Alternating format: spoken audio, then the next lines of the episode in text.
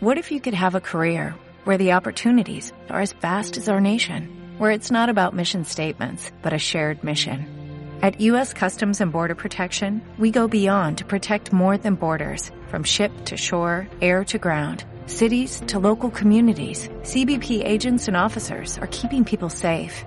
Join U.S. Customs and Border Protection and go beyond for something far greater than yourself. Learn more at cbp.gov/careers. En este programa vas a encontrar un respiro, una semilla, un lugar para vivir. En este momento llegamos a la biosfera.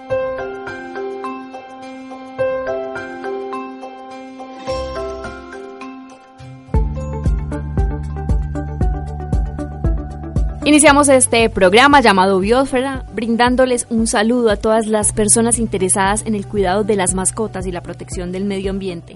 Emitimos desde el oriente del departamento de Antioquia en el municipio de Guatapé.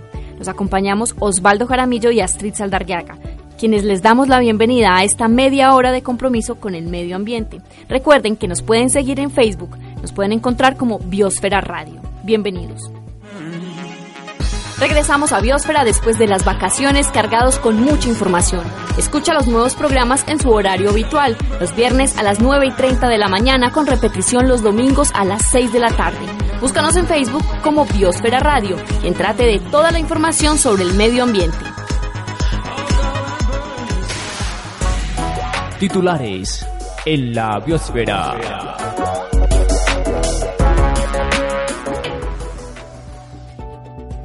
Una expedición sobre nuestra biodiversidad. Biólogos que nos cuentan sobre las maravillosas especies que tenemos que por responsabilidad del conflicto armado en Colombia no conocemos. Cuidar y proteger las especies nativas de esto se trata nuestro biosfera del día de hoy. Estás conectado con la biosfera. Biosfera.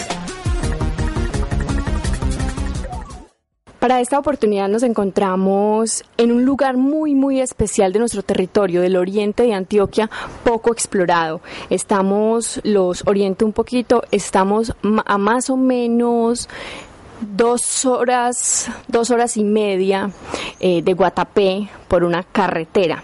De Guatapé o de Medellín, se entra por la autopista Medellín-Bogotá, de ahí llegamos a un lugar que se llama La Piñuela, que corresponde al municipio de San Francisco, de, esa vereda La Piñuela cogemos otro trayecto donde llegamos a otra vereda que se llama La Unión, o es el punto ahí de partida para otro camino hasta llegar a a este lugar tan hermoso que se llama la vereda El Porvenir. Exactamente nos encontramos en el cañón del Melcocho. Pero ¿qué estamos haciendo aquí? ¿Qué nos convoca en esta oportunidad eh, a estar aquí reunidos y sobre todo a estar investigando? Para eso vamos a conversar con Javier Barriga que nos va a contar de por qué un grupo de personas especializadas se vinieron para acá, a este lugar, más o menos 10 días, para que todo el resto de Colombia conozca de la riqueza que tenemos en este hermoso lugar, en este hermoso cañón. Javier, bienvenido al programa Biosfera y por favor cuéntanos por qué estamos exactamente en este lugar. Muy buenas, Astrid. Muchísimas gracias por invitarme. Eh, estamos en este lugar porque queremos dar a conocer la biodiversidad del sector. Nosotros tenemos un convenio especial con Colciencias, el Instituto Alexander von Humboldt y Colciencias, eh, con el fin de hacer expediciones Colombia Bio. Estas expediciones eh, llevan a eso, a reconocer sitios que durante años hemos intentado de alguna manera eh, entrar y que la violencia y la situación mm, de conflicto armado en, en el país no nos ha permitido. Esta, esta selección de sitios ha sido generada a partir de, de eso, de grandes áreas con alta biodiversidad, eh, sitios con vacíos de información y conocimiento y por último áreas que estén ya eh, priorizadas dentro del posconflicto. Bueno, no se me no se me adelante tanto. Vamos por pasitos y vamos a contar a la gente qué es exactamente esa expedición bio. Se ha realizado en otra parte, se ha realizado en otra parte de Antioquia específicamente, que es donde nos interesa a nosotros conocer. No, hasta el momento es la primera en Antioquia. Nosotros como instituto eh, tenemos el a cargo tres expediciones. Ya hemos realizado una en Santander, en el Peñón. Esta sería la segunda y una tercera que está aún por definir. Pero nosotros somos solo parte de estas expediciones, o sea, Conciencias tiene la intención de hacer 20 expediciones eh, con los diferentes institutos, con las diferentes universidades, se han planteado en las diferentes áreas en donde ellos tienen autoridad y autonomía. Bueno, ahora sí adentrémonos un poquito. Entonces, estas expediciones, ¿qué son exactamente? ¿Cuántas personas vienen y qué es lo que están buscando exactamente? Bueno, nosotros en estos momentos recogemos un pool de especialistas en diferentes grupos, en plantas y animales. Eh, botánicos que recogen toda la biodiversidad, que ya es bastante, pero es complicado, pero vienen tres botánicos en estos momentos. Tenemos dos de desde Bogotá y otro que viene desde Antioquia. Eh, también contamos con especialistas en fauna, eh, tenemos mamíferos, tenemos mamíferos grandes, los hacemos a, partir de fototrampeo. Tenemos mamíferos pequeños voladores, que son los murciélagos, y los pequeños roedores, musarañas y diferentes eh, animalitos pequeños. También trabajamos con aves, con peces, eh, anfibios y reptiles, tenemos insectos coprófagos, mariposas, libélulas. Estamos también colocando unas trampas malais que nos permite recopilar gran parte de himenóptera, que son estas avispitas, estos pequeños em, parasitoides que están en esas agallas que se ven en las diferentes plantas.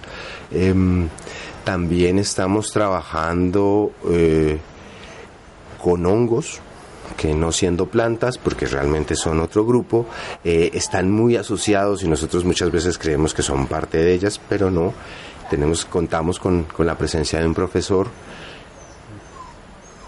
Yo creo que así a grandes rasgos serían como los grupos más eh, característicos. Tú me preguntabas que quiénes conformaban estos grupos. Nosotros intentamos que en cada uno de estos grupos eh, se encuentren un trío como mínimo. Y ese trío debe estar conformado por una persona del Instituto Alexander von Humboldt, por un profesor o un docente que es convocado desde, desde la Universidad de UDEA, eh, AFIT, UCO y la Universidad Nacional de Medellín. Ellos están, el tercer componente en ese trío es una persona local una persona que desde su interés o desde la organización que se ha generado con la Junta de Acción Comunal nos permita eh, reconocer su territorio. Ese sería el trío que hay por cada uno de los grupos que vamos a trabajar. Y mencionas un componente muy importante y son las personas nativas de esta zona. Eh, porque a ellos de todas maneras son los que les recae la responsabilidad en primera instancia de cuidar este territorio, ¿cierto? ¿Cuál sería ese mensaje a las personas que están aquí y las que tienen un bosque cerca de la importancia de hacer buen uso de él? Pues primero creo que es importantísimo que los locales participen. Creo que sin ello la apropiación de este conocimiento volvería a quedar en la academia, volvería a quedar en anaqueles, que yo creo que es válido, pero que efectivamente no llega a tener tanta repercusión si efectivamente ellos están involucrados dentro del proceso. Eh, ¿Qué le digo a los que realmente quieren conservar? Pues yo les recomiendo y, les pediría encarecidamente que efectivamente mantener nuestras coberturas boscosas, mantener nuestros ecosistemas es prioritario. Eh, muchos de los problemas que surgen hoy en día de agua están vinculados con el cambio climático antropogénico, lo cual eh, es una realidad a nivel planetario que aunque nosotros no lo veamos tan marcado y nos veamos tan afectados como otras comunidades, sí que estamos en riesgo y sí que efectivamente hemos ido percibiendo esa disminución en los en, en, los veranos intensos en donde los ríos que siempre tenían agua pues han dejado de tenerla. Entonces, yo creo que eh, mi llamado es a que conservemos, conservemos la mayor cantidad que podamos de áreas eh, vegetales y forestales en, nuestro territorio. ¿Cuál es la importancia de conocer qué reptiles tenemos en nuestras comunidades o por ejemplo en este en este cañón del río Melcocho ¿Cuál es esa importancia de saber cada uno de los animales y de las plantas que, que tenemos? Cada grupo tiene su, su ventaja y su desventaja. ¿A qué me refiero con ventaja y desventaja? Nosotros creemos que todo es importante. Efectivamente, la biodiversidad es un cúmulo de fichitas que vamos uniendo para llegar a ese gran rompecabezas que sería el ecosistema en sí. Cada grupo tiene, como lo decía, su importancia. Las, los reptiles, las ranitas, como tú lo decías, y las mismas serpientes cumplen una función muy importante dentro del ecosistema. Esas funciones son importantes identificar cómo estos animales nos sirven en el control de otras, de plagas que ayudan o que destruyen los cultivos. Eh, las ranitas son indicadoras debido a su, a su piel permeable eh, que les permite tener absorción a partir de ella, eh, nos dan, son indicadores de, de, calidad del territorio. Esta disminución en el agua, de la calidad y de la cantidad, pues las vuelve muy vulnerables. Y si nosotros sabemos que tamaño tienen esas poblaciones, probablemente sepamos qué tanta afección se está generando a nivel local. Eh, las aves son emblemáticas, somos el, país con más aves en el, en el mundo y realmente pues no solamente es un gusto y un privilegio, sino que son los grandes dispersores del bosque. Esa diversidad que hay, pues ellos se alimentan y van transportando el bosque, lo van sembrando en otros sitios. Eh, los peces son un renglón importantísimo en la comida para las personas. Los mamíferos también son algo que nos comemos que es útil y que de alguna manera nos provee de, carne a, gran parte que no tenemos un supermercado al lado. Y así, cada uno de ellos tiene una función y tiene una relación con el ser humano. el, afianzar estas relaciones nos va a permitir de alguna manera valorarlos empezar a cuidarlos, empezar a ver dónde viven, qué comen, cómo nos colaboran y cómo nosotros les podemos colaborar, generar espacios para que ellos puedan pasar. Estos corredores de vegetación son las grandes autopistas por donde ellos se transportan. Es importante mantener que ellos se puedan mover. O sea, nosotros tenemos que mantener esa vegetación a los lados de los ríos. ¿Por qué? Porque esos bosques que están de galería al lado y lado, pues son lo que permiten que el, que el agua no se evapore, que sea un, un curso grande, que sea un curso continuo y que esos cursos por allí se transporten todos estos animales. A grandes rasgos, ¿cómo hace un científico o un, botánico para tomar sus muestras? ¿Qué es lo que hace cuando va al bosque? ¿Cómo es que funciona realmente? De manera muy descriptiva, porque pues obviamente estamos eh, eh, para la radio, entonces quisiera que nos orientaras un poquito, que nos ayudes a imaginar qué es eso tan hermoso que se pueden encontrar las personas aquí y cómo además lo hacen. Bueno, nosotros mm, usamos la, mayor cantidad de técnicas posibles y metodologías. Eh, en algunos, pues efectivamente no es muy complejo, en donde las plantas nosotros recogemos una ramita, una flor y un fruto. Con eso, probablemente en el laboratorio podamos identificar qué especie es, de qué se trata, para qué sirve, qué hábitos genera, Obviamente todo esto enlazado a una cantidad de datos de dónde está ubicado, eh, cuál es su altitud. Mm, esto nos permite de alguna manera eh, reconocer qué papel juegan dentro de este ecosistema. En otros grupos pues hemos ido tirando de la tecnología porque la tecnología nos va ayudando, entonces grabamos sus sonidos, o sea, a partir de la vocalización que tienen muchos, tanto las aves como muchas ranitas, por ejemplo, identificamos qué, número de especies hay. Efectivamente esto pasa por caminar y caminar y caminar y recorrer todos estos territorios y buscar sus casas, donde ellos se encuentran. Entonces sabemos que la ranita... Em, de cristal está sobre las sobre los cauces entonces la buscamos en sitios muy muy húmedos con una humedad relativa altísima en donde ellos ponen sus, sus huevitos y se encuentran con sus parejas para tener familias. Eh, y cada uno reconoce de alguna manera eh, dónde puede estar su, su espacio y allí los vamos a, a buscar. ¿Qué les diría yo? Pues esto es observación esto es sentarnos durante horas y horas y horas a mirar eh, por dónde se mueven, qué es lo que comen, eh, la experiencia y la experticia que tienen los investigadores y la de los locales, que son las que los han visto toda la vida, pues es la que nos permite encontrarlos rápidamente. Efectivamente es un trabajo laborioso, muy cansado y obviamente en estos territorios tan hermosos la pendiente pues, es lo que más nos complica el buscarlos. Estos inventarios que se hacen de fauna y flora se desactualizan muy, muy fácil. Eh, hay que hacerlos constantemente o por, lo, por el contrario es mejor más espaciados. ¿Cómo es la metodología ahí? Bueno, nosotros pensemos que lo que estamos intentando en estos momentos es conocer qué hay. ¿sí? Entonces partamos, nosotros lo llamamos línea base. O sea, es como una casa en donde uno tiene que hacer unos cimientos, el conocimiento es igual. Entonces en estos momentos nosotros estamos mirando qué hay, o sea, cuántos hay. Y lo ideal sería hacerlo regularmente para saber en qué estado se encuentran. Entonces, no necesariamente tiene que ser la misma metodología. Con tener claro, ya que tenemos, el siguiente paso que podemos dar es identificarlo y valorar esos, esos diferentes grupos que son importantes dentro de los grandes órdenes o dentro de grandes grupos como plantas, animales y hongos identificando estos, estos individuos que son importantes para los ecosistemas, podemos ver la calidad, podemos decir que como la salud de los mismos.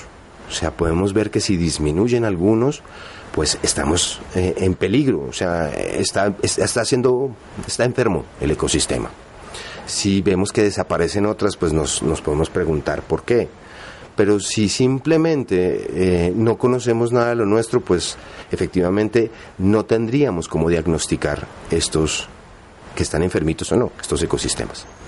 ¿Cómo beneficia a una persona que está fuera de ese territorio el hecho de que se estén haciendo este tipo de investigaciones? ¿Cómo a las personas de San Rafael les beneficia saber qué hay o qué pasa en este, en este cañón o en estos bosques?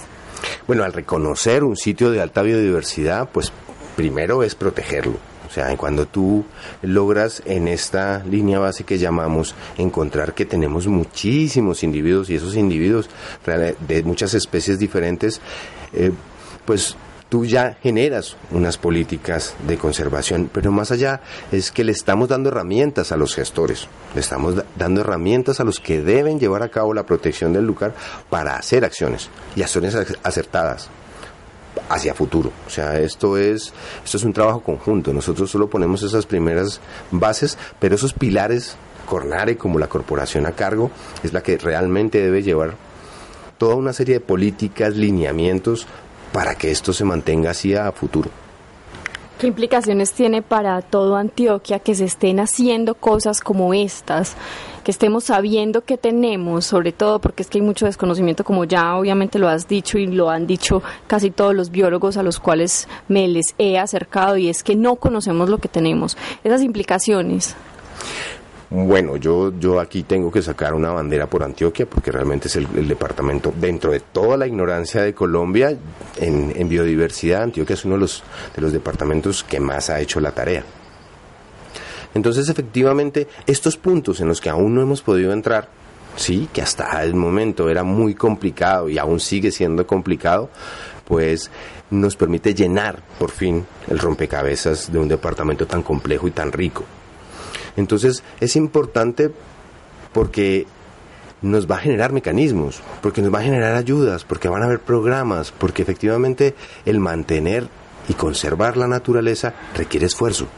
Y eso requiere una inversión, y una inversión que debe ser generada desde el Estado, desde la gobernación y desde las alcaldías. ¿Para qué? Para que los que habitan allí no tengan la necesidad de destruir el entorno como uso básico podemos hablar de qué se han encontrado así a grandes rasgos y, de manera muy común, en un lenguaje muy sencillo que la gente sepa qué específicamente han encontrado hasta el momento, porque todavía faltan varios días de la expedición, pero un más o menos. Es complejo, o sea, lo que tú dices es verdad. ¿eh? En estos momentos no tenemos la posibilidad de, de aseverar nada ni asegurar al 100% ninguna de las cosas que tenemos porque no contamos con los equipos de validación para lo mismo. Eh, no, la verdad es que la felicidad y la alegría de todos los investigadores no tiene nombre. En estos momentos, pues tener 17 especies de peces, tener aproximadamente unos 30 especies de anfibios y reptiles, eh, eh, para nosotros es un, es un sueño, es, es comparar y esta es una de las cosas más importantes y que se las, se las he escuchado a muchos. Comparar la calidad de agua que tienen a mil metros, esto, en el resto del país, es asombroso. O sea, no nos imaginamos todos los colombianos que a esta altitud, en otras partes de Colombia, pueda existir la calidad de agua que existe en este sitio. Eso yo creo que es lo más importante a resaltar, es lo más bonito a tener en cuenta. Y la alegría, lo que te digo, de todos en la cara día a día recogiendo las especies, pues nos evidencia que esto es un éxito, un éxito infinito y que efectivamente es muy acertado todas las políticas que se han hecho para mantener este territorio como áreas de conservación a futuro para todos. Que son esfuerzos que hace las comunidades también, que son los que proponen en dónde deberían hacerse esas reservas, dependiendo de la necesidad y de la urgencia que también manifiestan acerca de la conservación del territorio. ¿Cómo estamos comparativamente? Ya mencionaste en el tema de la ignorancia en Antioquia y en el tema de especies, ¿cómo estamos comparativamente con las otras expediciones o con la otra que hicieron anteriormente? Sí, efectivamente es, es mm, mm, comparar es difícil con Santander porque el, abordaje o el acercamiento que tuvimos allí fue con cuevas, aunque efectivamente aquí también tenemos cuevas en el, sur de Antioquia y sistemas kársticos. Eh, aquí estamos abordando el, bosque montano, el bosque montano como húmedo montano como el, como el, centro de la investigación. Y, y efectivamente aunque Antioquia ha hecho su tarea rigurosamente con, muchísimas universidades, con muchísimos centros de investigación, eh, lo que hablábamos de la violencia en los últimos años es lo que realmente no nos ha permitido acceder a estas, a estas zonas. Todos conocemos los problemas de, de minado y de desminado posterior de algunos territorios que nunca permitieron entrar en algunos sitios. Este es el caso, por ejemplo, del cañón del río Santo Domingo y que no ha, no ha sido tan afectado en el Melcocho porque efectivamente sus, sus comunidades se, se declararon como territorios de paz y lucharon por no irse de sus casas. Tristemente el cañón vecino pues no tiene habitantes, no cuenta con nadie porque la violencia lo sacó. Entonces sí, sí, sí, aunque Antioquia ha hecho su labor, ha intentado trabajar, es que efectivamente estos factores hasta ahora nos permiten em, pues tener la seguridad de que no corre, no corre riesgo la, vida de los diferentes investigadores. Mencionaste ahora, y este es como el común denominador de todas las personas, y es el tema de la educación. Estas investigaciones se hacen para que sepamos que, tenga, que tenemos y para empezar ahí a hacer nuestro compromiso propio desde cada individuo para poder conservar todo lo que tenemos. Un mensaje referente a esto, eh, ya para terminar, algo que se nos haya quedado por mencionar de todo este tema tan interesante que nos convoca a estar aquí en este cañón. Mensaje, yo creo que más que mensaje es una, un agradecimiento infinito. O sea, yo quiero aprovechar por este medio a agradecer a toda la Junta de Acción Comunal del Porvenir, a todos sus habitantes, a, ti por venir, a otras personas que nos han acompañado desde las diferentes universidades. Creo que Antioquia nos ha acogido con muchísimo cariño. Em, y lo que yo quisiera a través de esto es valorar su trabajo, valorar todo su esfuerzo para conservar su entorno y, darles a ellos la felicitación, a ellos darles el apoyo y mencionar cuán importante es su labor por querer conservar estos, estos bosques y este territorio tan maravilloso. Algo que se nos quede por decir. Sobre la expedición. Sobre la expedición, pues yo creo que tenemos una deuda de venir a contarles qué, tienen, em, generar herramientas para que ellos puedan de alguna manera generar desarrollo sostenible en todo esto y ayudar a la corporación a que los lineamientos que se generen a futuro pues vayan acorde con toda esta política que, que está muy acertada y es realmente acorde con lo que nosotros como política nacional queremos que suceda. Y algo muy importante, cómo las personas del común, las personas que están aquí en esta vereda, las personas que están en Guatapé, en San Rafael, en San Carlos, en Granada, en cualquier lugar del mundo pueden acceder a esta información, porque me imagino que debe ser una información pública para que todo el mundo entonces empiece desde ahí a, saber qué tenemos para poder seguir con la línea de la educación. ¿Cómo accedo a esta información? Sí, Astrid, eso es real. Nosotros como entidad... Em, encargada de conocer y difundir la biodiversidad, tenemos el Sistema de Información Biológica, el CIP Colombia. Yo los invito a que entren en las páginas del CIP y, los invito a que busquen especies, a que busquen listas de especies, a que ellos hagan la tarea de qué pasa en mi localidad, qué tanto saben ellos o qué tanto tienen registrados en las bases de datos. Sí, es público totalmente y me gustaría eso. Eh, dentro de la página del Humboldt está el enlace para el CIP Colombia, Sistema de Información Biológico. Por favor, consúltenlo, por favor, intenten mirar qué, qué es lo que tenemos y qué es lo que no tenemos nosotros registrado. Los invito a ver imágenes de las listas, de perdón, de las especies que tenemos, fotos y todo lo que allí se encuentra depositado públicamente. Le damos las gracias a Javier Barriga, coordinador de logística de la expedición Colombia Bio del Instituto Humboldt y Colciencias por haber estado en nuestro programa Biosfera el día de hoy y orientarnos un poquito más acerca de cuáles son esas importancias y cuál es la importancia que hace una expedición como esta, como la Colombia Bio. Gracias. Estás conectado con la Biosfera. Vamos a escuchar a una de esas personas que hicieron parte de esta expedición. Él es Sergio Córdoba, quien trabaja en equipo con Socorro Sierra.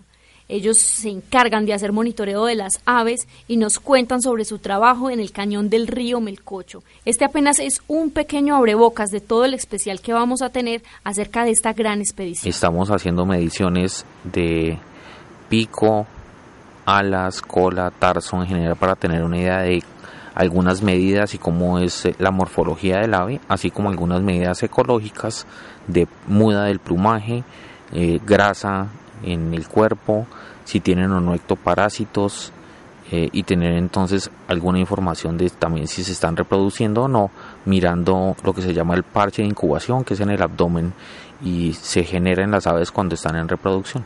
En general es importante saber qué aves hay en diferentes zonas del país, en diferentes zonas del planeta, nos da una idea de en general cómo eh, son las comunidades, cómo se organizan y con esa medida poder entender un poco más por qué están ahí. Las aves terminan siendo eh, organismos con los cuales podemos a veces eh, pensar en cómo es el estado de salud o de conservación de los ecosistemas porque se conoce bastante de ellas. En ese sentido, conocer la avifauna de un lugar nos permite pensar en si encontramos muchos bosques y aves de bosque, eh, de aves que son raras que son difíciles de encontrar en otros lugares, podemos pensar en que su abundancia y la cantidad de especies diferentes nos va a decir algo de que en general el bosque está bien. Si encontramos muchas más aves, aún tratando de mostrar en bosque, de zonas abiertas, de sitios que son rastrojos, etcétera, es muy posible que lo que sucede es que se esté reemplazando lo que era bosque por sitios abiertos y de que se está transformando el paisaje en el cual estaban. En general, las aves se alimentan de insectos, de frutos, eh, a veces de otros eh, vertebrados. A veces eso significa que se comen polluelos, a veces huevos, a veces lagartos, a veces uno que otro ratón y ellas pues están tratando de vivir. Cuando uno tiene una buena idea de cuáles son las aves que hay en una comunidad, tú puedes empezar a decir, bueno, hay un grupo grande de aves que en general serían insectívoras. Eso significaría que hay una gran cantidad de insectos. Él era Sergio Córdoba, biólogo especialista en aves, ilustrándonos un poquito acerca de cuál fue su trabajo en esta maravillosa expedición. Hasta aquí los acompañamos en esta edición del programa Biosfera. Los esperamos en un nuevo capítulo. En este programa vas a encontrar un respiro, una semilla, un lugar para vivir. En este momento llegamos a la biosfera